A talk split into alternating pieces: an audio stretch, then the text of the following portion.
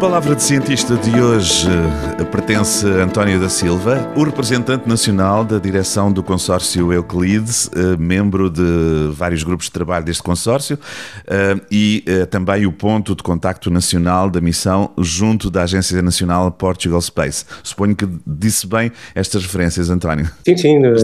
ah, eu tenho esta designação, suponho que é a designação internacional entre Euclide e a tradução portuguesa para Euclides, certo? Do ponto de vista internacional, a missão chama-se Euclides e Sim. o consórcio chama-se Euclide. E, portanto, nós, os, os, os membros da, da, da, missão, mesmo em Portugal, utilizamos a palavra Euclide. Hum. Mas, naturalmente, esta missão foi, portanto, planeada para mapear a geometria do universo, etc. E, portanto, tem uma ligação direta, a, a, portanto, foi nomeada no seguimento do nome do, do, do, portanto, do filósofo Sim. e cientista da época Euclides, e portanto nós naturalmente aceitamos os mesmos os dois claro. termos, pode ser feito, pode-se dizer Euclides e muito bem. Ou também Euclide. Eu tenho tendência a dizer Euclide. Euclide, exato, eu percebo que sim. Uh, entretanto, uh, só para situar um pouco também, fazer um bocadinho da história desta nossa participação e da missão, uh, da missão portuguesa que integra este, este consórcio. Portugal está, está desde o início da missão neste consórcio, entrou mais tarde. Qual é, o, qual é a história da nossa participação? Olha, realmente a história da nossa participação é longa e é um uhum. processo uh, que por si só é uma, é uma, uma história que tem vários capítulos. Uh, portanto, Portugal entrou oficialmente no consórcio Euclide em 2012 uh, e, e, portanto, Uh, nós éramos, vamos lá ver, o, o processo começou muito mais cedo uh, e envolve uma chamada internacional para a comunidade científica uh, apresentar várias propostas portanto, de, missão, de missões possíveis a realizar dentro do contexto de um, de um programa de, uh, científico da ESA chamado, uh, uh, portanto, Cosmic 2020. nós, nesse, nesse, nessa fase, e em particular eu sou dos mais velhos aqui, portanto, desde, desde uhum. o princípio da nossa tentativa de entrarmos no consórcio, quando nós começamos, eu comecei com isto em 2007 uh, ah, e, e, a primeira fase foi justamente tentar encontrar na comunidade científica nacional pessoas interessadas em encontrarmos, portanto, uma contribuição que Portugal pudesse fazer para o consórcio. O, nessa altura nem se chamava Euclide, portanto, só em 2011 é que a missão teve esse nome. Portanto, nós fomos identificando, primeiro fomos mobilizando a comunidade científica nacional, eh, portanto, apresentando o nosso interesse da comunidade em fazer eh, parte desta proposta. Essa proposta foi posta à ESA, juntamente com outras propostas, foi progressivamente sendo, sendo avaliada, passado, passado várias, várias fases. Nós, nessa fase, éramos observadores e, e portanto, também uh, comungávamos da, do interesse uh, por parte da comunidade científica nacional em participar nessa missão.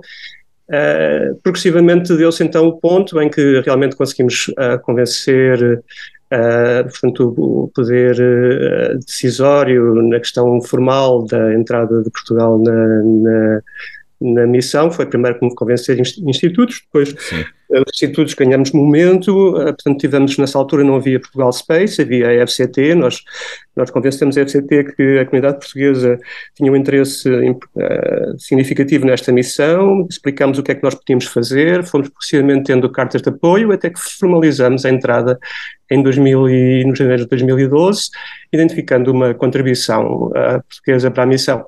Essa, essa, essa parte, a partir daí, é a entrada formal de Portugal no consórcio, mas eu posso dizer, e para não, não, não alongar, que me sinto no consórcio Equilíbrio desde o princípio. Desde o início, quase como, um dos membros, quase como um dos membros fundadores, se não um dos membros fundadores. Sim, tecnicamente não sou fundador, porque sim, na altura sim. em que a missão, ah, portanto, foi, entrou na fase de, de definição, ah, portanto, Portugal ah, entrou nessa altura, portanto, e, e portanto, o consórcio, a missão Euclide já tinha esse nome um pouco antes, e, mas do ponto de vista formal foi só a partir do dia, do dia 1 de janeiro de 2020. Muito bem.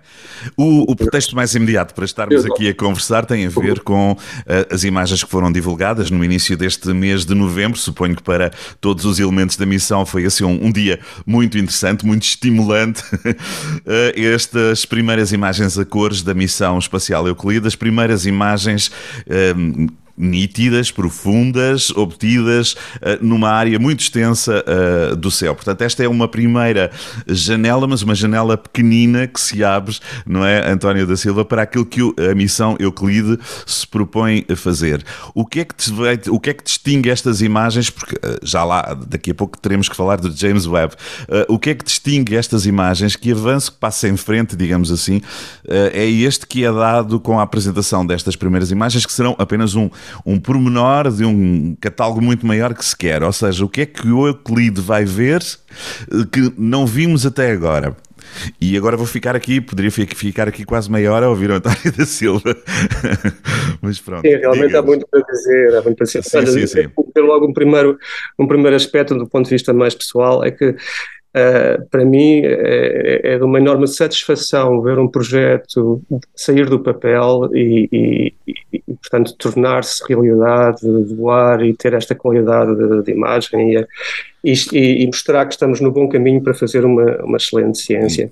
Exato. É um bocadinho como acontece com os, os outros telescópios. Há um grande trabalho, mas aquele primeiro momento, aquela primeira imagem é sempre o momento mais decisivo. É um bocadinho a, a prova dos nove, simplificando as coisas, não é? Completamente. E, e, aqui no, estas imagens servem essencialmente para demonstrar que tudo aquilo que nós projetamos ah, está a funcionar e está a funcionar eh, até um pouco, em alguns aspectos, acima das expectativas. Ah, nós planeamos, tanto no, a missão Euclid tem dois parceiros, ah, na parte é um consórcio de países e tem a ESA como, como, como a instituição que, que fornece o, o telescópio, operações, etc.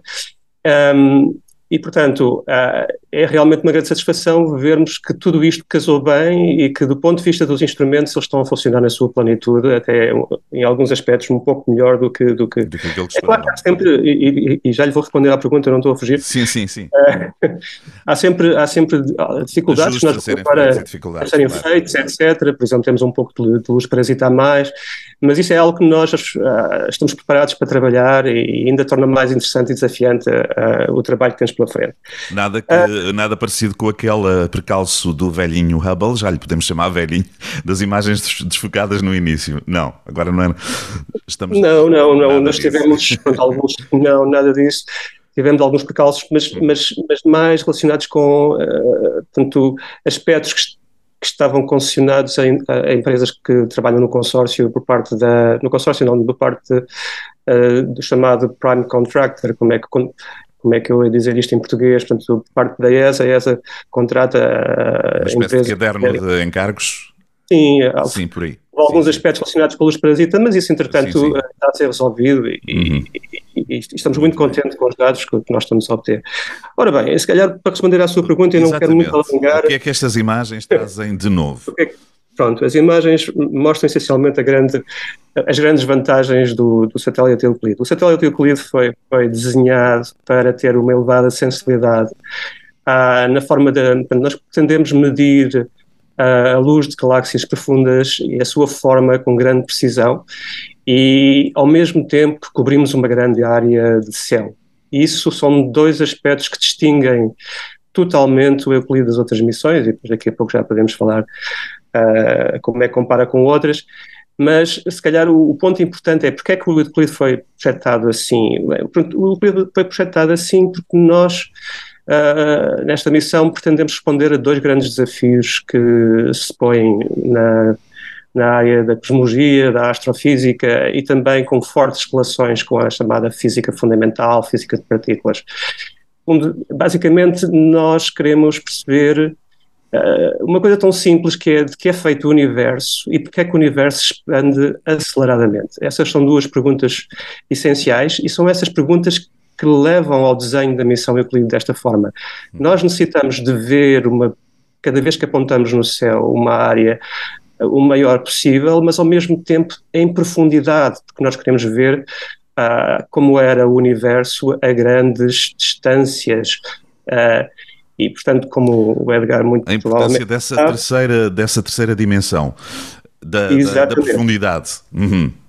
Já agora, uh, uh, António Silva, eu, vou sempre tendo aqui muitas perguntas à medida que o vou ouvindo. Quando, quando se refere a uma, uma extensa área do céu, como é que isso nos pode dar uma ideia mais, mais clara de, do que é exatamente considerado uma área extensa do céu?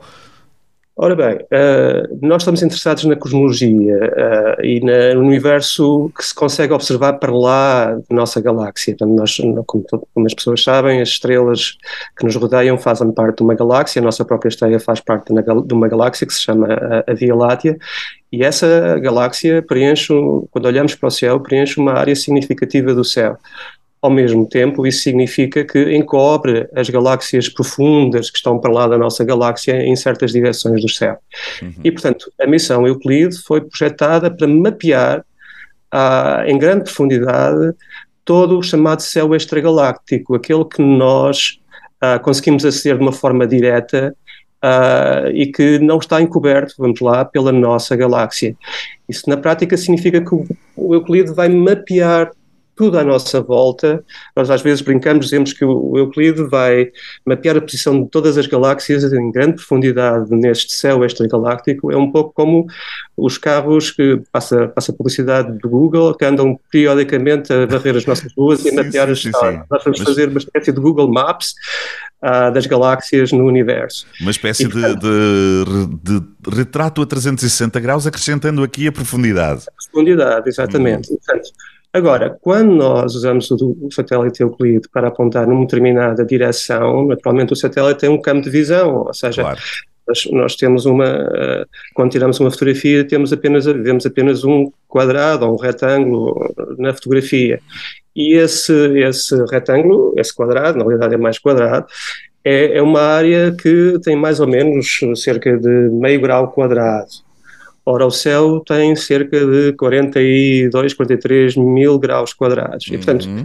nós precisamos de fazer muitos, uh, uh, portanto, apontar uh, as nossas câmaras, ou nossas, na verdade são dois, são dois detectores, portanto temos, temos várias câmaras, e portanto nós temos de apontar em múltiplas direções, do céu Uh, para, para, mapear todo esse, toda essa, essa área extragaláctica que nós podemos aceder com facilidade. E essa área são cerca de 15 mil graus quadrados, ao longo dos seis anos de observação. Isso permite-nos então realmente fazer o, sim, sim. mapeamento de todas as galáxias à nossa volta. E portanto, não sei se quer que sim, eu sim, algo... mas esse, esse mapeamento é, é, o, o Euclide vai uh, está a fazer isso, já está a fazer isso com relativa rapidez para esse mapeamento do céu. Eu tenho aqui uma, uma nota de referência, uma seis anos de duração da missão. Esta é, é a duração prevista para esse mapeamento estar o mais completo possível, ou já tem tem, ou, ou, esse mapeamento pode ser até muito mais rápido e depois haverá uma segunda fase de análise desse, das imagens obtidas? Uh, Quanto não, tempo, no fundo, é que vocês levam a mapear o céu? Exato, quanto tempo é que. Aliás, essa, essa, esta, esta a parte, a responsabilidade de mapear o céu uh, cabe justamente a, Portugal. Nós, nós Aham, somos um país que há tem neste momento a parte operacional, portanto, liga diretamente com a ESA. Somos nós que uh, planeamos a sequência de observações do Euclide ao longo desses seis anos. E, portanto, isso é, é realmente uma, uma, uma, tarefa única, que uma competência que fomos desenvolvendo no Instituto de Astrofísica e Ciências do Espaço, que está aqui na Faculdade de Ciências da Universidade de Lisboa, no seu licencial, e, portanto, nós realmente sabemos sobre como é que uhum. vamos fazer isso. Portanto, está a perguntar às pessoas, às pessoas certas, e na realidade sim, sim, é uma equipa, eu sou apenas, uh, também fiz parte da equipa e faço parte da equipa, mas as pessoas que estão à frente dessa equipa são pessoas muito capazes uh, aqui no, no, no, Instituto de Astrofísica e Ciências do Espaço, em que me orgulho muito em termos na nossa equipa. Uh, mas para responder à sua pergunta, quando nós apontamos para o céu numa determinada direção, para observar um determinado campo, Uh, o que é, isso é uma das coisas que distingue o Euclide, é que nós necessitamos aproximadamente de uma hora, uma hora e pouco, portanto, temos de, ou seja, é daquelas, não sei se o Edgar já fez alguma daquelas fotografias de exposição à noite. Que, sim, sim, sim, exato. Para sim, que a câmera se dispara, mas fica a receber luz durante um Exatamente. bocadinho. Depois, uh, pois o Euclide faz uma coisa parecida, mas quando dispara vai ficar a adquirir, olhar para a mesma posição, a adquirir a luz durante cerca de uma hora, ok? Uhum. E, portanto, é isso, é a sensibilidade, a fantástica sensibilidade, peço desculpa por usar a palavra fantástica, mas para mim é mesmo fantástica, a sensibilidade dos nossos uh, uh, detectores que permite, com apenas exposições de uma hora, pode achar que é muito, mas na astronomia podia ser mais tempo, uh, como exposições de uma hora nós conseguimos ver as galáxias em grande profundidade. E isso é uma das coisas que distingue, uh, cobre uma área que é meio grau quadrado, em grande profundidade. Eh, e, e, por exemplo, o James Webb, que tem são instrumentos extremamente sensíveis, consegue ver uma área muito mais reduzida do céu. Ou seja, o, o Euclide consegue, por exemplo, o Euclide vai ver uh, em seis anos todo o céu extragaláctico, coisa que o James Webb jamais conseguiu fazer jamais durante fazer. todo todo o, o seu James Webb fará eventualmente, se percebo, com mais detalhe do que o Euclide, com mais definição, mas não com essa capacidade de olhar no fundo para um conjunto. Exatamente, exatamente. Claro que nós podíamos à custa de ter de aumentar o, o tempo de, de, de, observação da missão, ficar na mesma área durante mais tempo. Mas mesmo assim, eh, ou seja, se nós quiséssemos ter a sensibilidade que o, que o James Webb pode alcançar, uh, não iríamos conseguir cobrir todo o céu também, porque nós, no fundo, porque, é porque, porque é que nós precisamos e queremos ver todo o céu? É porque é essencial para tentar determinar estas perguntas que eu coloquei, porque é que o universo expande de forma acelerada, e isso tem a ver com a chamada energia escura, e porque é que de que é feito o universo, ou seja, qual é os componentes materiais do universo, e isto aqui está relacionado com a, a enigmática matéria escura. A matéria escura. Nós que é uma coisa diferente, são duas coisas diferentes, matéria escura São duas coisas completamente diferentes, exatamente. Uh, às vezes brinco com os meus alunos e digo, a diferença entre matéria escura e energia escura é que se pusermos uma em cima de uma balança, nós vemos o peso. Energia escura não, no caso é um pouco, é a brincar, sim, sim, sim. a energia escura também, ou seja, a energia também pode, pode ter peso, não é? Einstein explicou-nos isso, mas uh, aqui uma é uma componente que é completamente desconhecida à física fundamental, ou seja, nós não sabemos o que é isto da energia escura e também não sabemos, a nível da física de partículas, não sabemos o que é matéria escura. E um, para mim e para vários colegas, quer na área da, da cosmologia, quer na área da, da, física de partículas, isto são dois dos principais desafios à física no presente. É que, atualmente, quando nós olhamos para, para o céu, todas as observações indicam que quase 70% de tudo o que existe no universo é composto por esta energia escura, energia escura.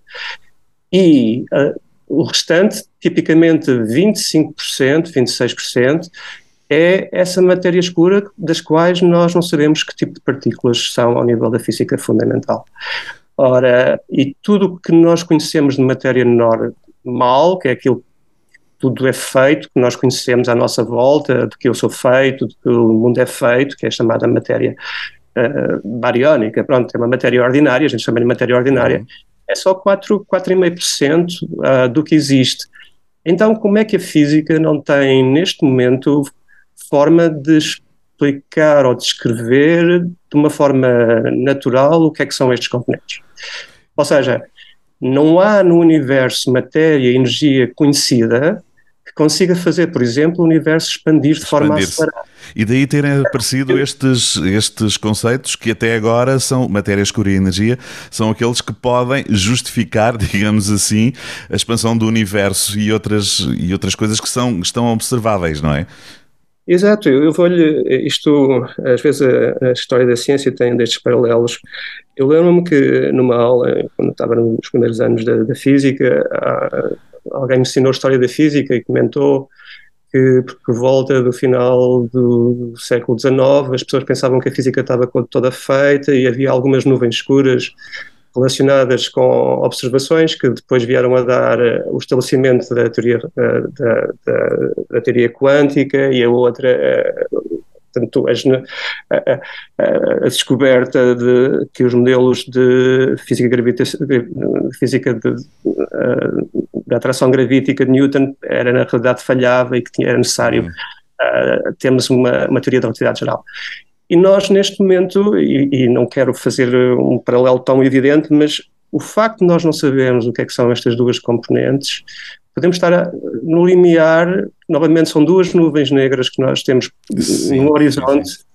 e que podem dar origem a grandes desenvolvimentos, quer a nível da física fundamental para percebermos que tipo de matéria é a matéria escura, que tipo de partículas fundamentais, porque isso vai permitir melhorar os nossos modelos de altas energias de física fundamental e, e, e ao mesmo tempo perceber melhor a, a, física do universo primordial, a física após o Big Bang.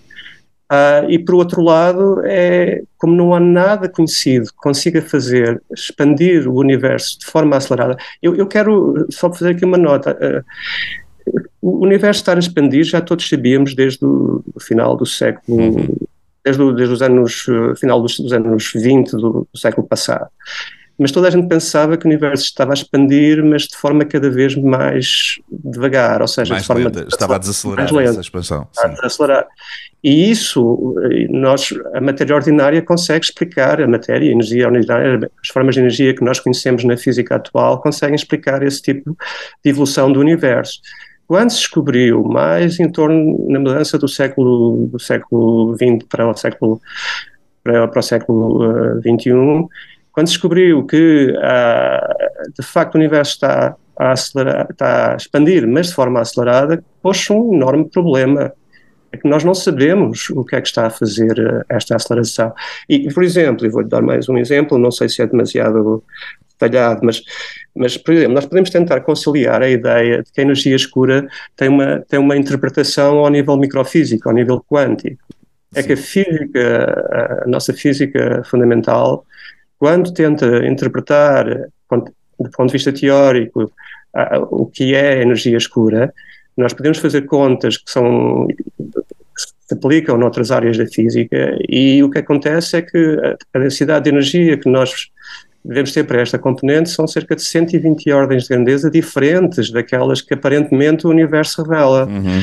120 ordens não é 120 vezes, é um, é um, um número com 120 zeros. E um, Exatamente. A ver, é, é um número Estamos enorme. Numa escala, numa escala enorme. António, então, o, o, não sei se já tinha terminado esta sua explicação. Sim, sim, sim, sim, não, há, não, há, problema.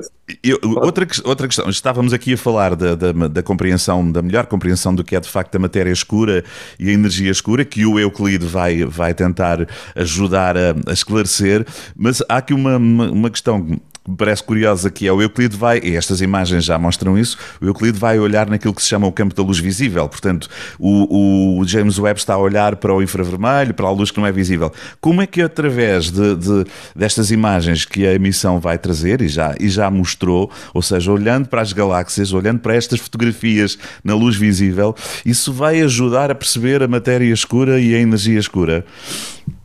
Uh, bom, eu já vou só uma correção. O Euclid tem instrumentos no infravermelho, não é? Ah, eu tinha ideia que não, que era só na. Ah, tá, tá. ah sim, sim. Mas vão, vão complementar eh, ou estão virados para outros projetos? Uh, não para este mapeamento do céu?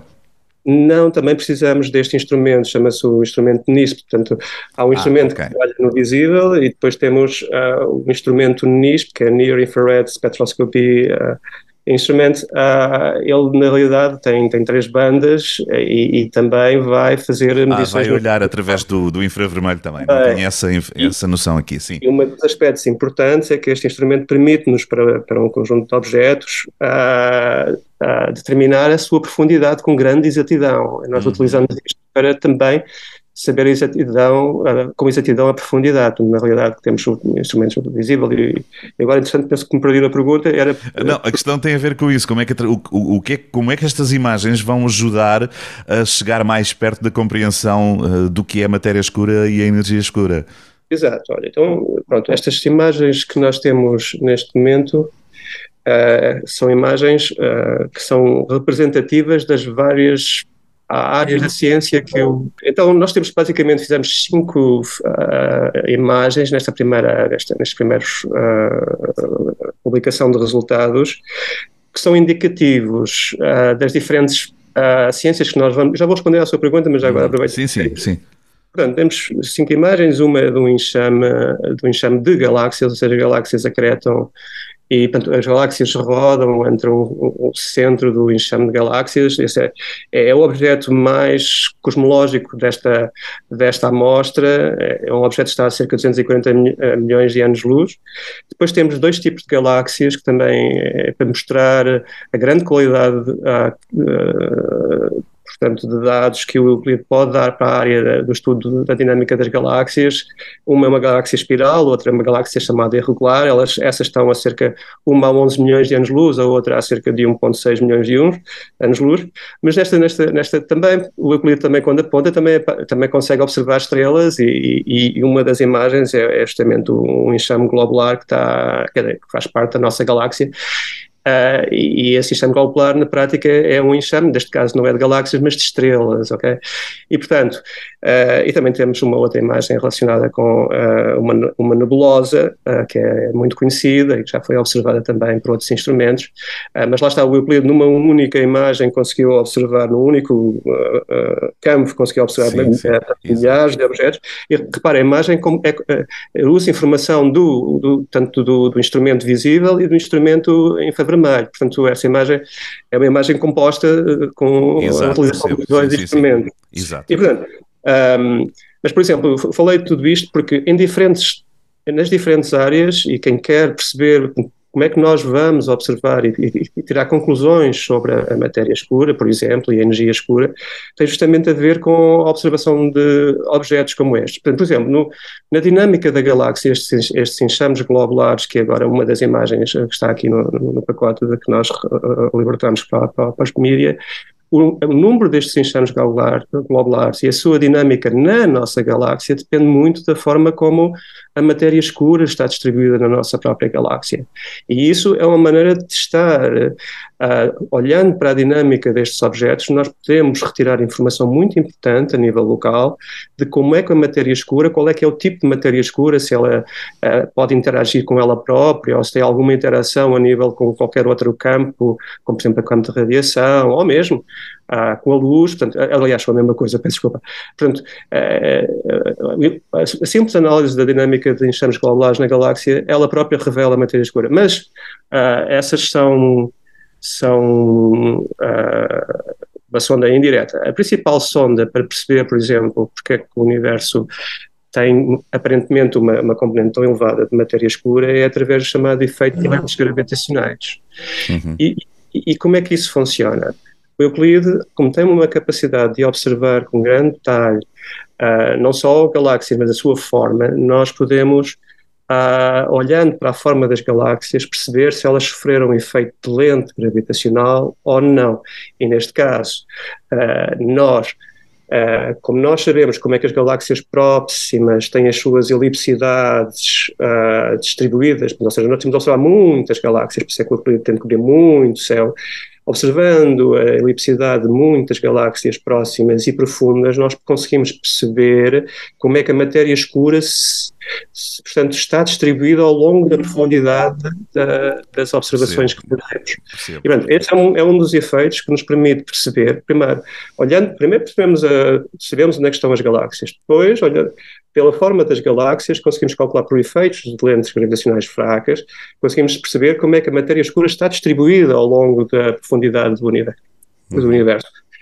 E, e, isso restringe muito, ou seja, limitem muito a liberdade que ainda existe a nível da física, da física fundamental para as propriedades das partículas que podem levar à evolução do universo dessa forma. No que toca à energia escura, tem a ver com a chamada taxa de crescimento das estruturas e tem a ver com a forma como ah, as galáxias se aglomeram, não só nos enxames de galáxias, mas como é que os enxames de galáxias estão relacionados entre si, como é que se formam os filamentos no universo. Ora, é essa ah, formação de estrutura que nos dá a informação sobre como a energia escura influencia uh, o, a evolução do universo. Já, acho que ficou bem claro como estas imagens do Euclide não são apenas uma imagem aparentemente esteticamente muito bonita, tem uma quantidade de informação enorme que é possível uh, extrair uh, delas e que vai ser o trabalho de muitas equipas de investigadores para os próximos anos da, da missão. Os primeiros resultados, tanto quanto tem aqui, esta foi apenas uma pequena amostra, foi uma espécie de cartão de apresentação muito simples ainda, não é? Da missão Euclide. Uh, os primeiros resultados estão previstos para 2025, não é? Se tem aqui a data certa. Sim, portanto, sim. Sim, sim, portanto, provavelmente em janeiro de 2026, portanto, sim. Uh, porque uh, nós vamos começar a fazer o varrimento, portanto, sequencial uh, do, do céu, para cobrir os tais, todo o céu extragaláctico, Uh, em, em, princípio, essa parte da, das observações começa em janeiro de 2024 e daí dois anos depois daí teremos a primeira, a primeira uh, como é que se diz em português, uh, libertação de dados, não é? É assim, sim, sim. nós estamos habituados a utilizar os termos técnicos e depois... Claro, claro, percebo isso. É a linguagem internacional da, da ciência muito apoiada no, no, inglês. Portanto, 2026 serão os primeiros resultados já aí. Em janeiro. Uh, até lá. O que não implica, imagino eu, que à medida que estas imagens vão chegando, elas possam ser até, não são apenas uh, momentos de afinação do projeto, poderão já trazer informações cientificamente claro. importantes, não é? Até lá. Claro Exatamente. Aliás, uh, o que nós estamos a fazer desde o lançamento é justamente uh, conhecer bem os nossos detectores, os seus, portanto, uhum. corrigir efeitos de luz excessiva, etc., para podermos entrar nessa fase, vamos lá, de operações de pesquisa, claro, uh, claro. chamada pesquisa nominal do, do Euclid. E, portanto, Sim, mas uh, a missão, a missão Euclid uh, é uma missão de um consórcio com período proprietário, ou seja, Durante o período proprietário, as equipas uh, do consórcio, na qual se insere uma, uma equipa portuguesa à volta de 30 pessoas em Portugal, têm acesso privilegiado aos dados e, portanto, agora há imenso trabalho para fazer uh, e para ter tudo pronto para daqui a dois anos e, e olha que o tempo é muito pouco, porque a quantidade de informação é grande, há muitos efeitos nos dados que é preciso tratar, porque muitos deles são artefactos, etc. E, portanto, nós, eu costumo dizer, e já que estamos a chegar ao fim, uh, agora é a altura de chamar a nós uh, uh, mais investigadores, todas as pessoas em Portugal, pelo facto de nós termos uma posição uh, portanto, oficial, portanto, suportada pela, pela, pela, Agência Espacial Portuguesa, que muito nos tem ajudado nesta fase uh, da missão. Um, é a altura de chamar e convocar todas as pessoas que queiram vir a trabalhar no, no Euclide, quer sejam de astrofísica, quer sejam de cosmologia, quer sejam de física de partículas ou de altas energias, porque esta missão está intimamente relacionada com a física uhum. pós-Big Bang, e chamar mais alunos. Nós temos envolvido vários alunos de doutoramento e mesmo mestrado uh, em vários aspectos da missão Euclide e outros investigadores, portanto, claro. é uma missão nacional. Exatamente, chamá-los para, para apresentarem projetos, ideias, juntarem-se à missão. O que quer dizer que não vamos ter da ciência. E da ciência, claro. Ciência. E, o que não, não vamos esperar para 2026 para ter outras notícias, portanto, até lá uh, uh, a missão vai, vai trazer com certeza muita informação ao longo deste, deste tempo todo. Sim, sim, sim. António da Silva, obrigado. Continuação de, de bom trabalho, de fascinante muito, trabalho. Muito obrigado, Muito obrigado.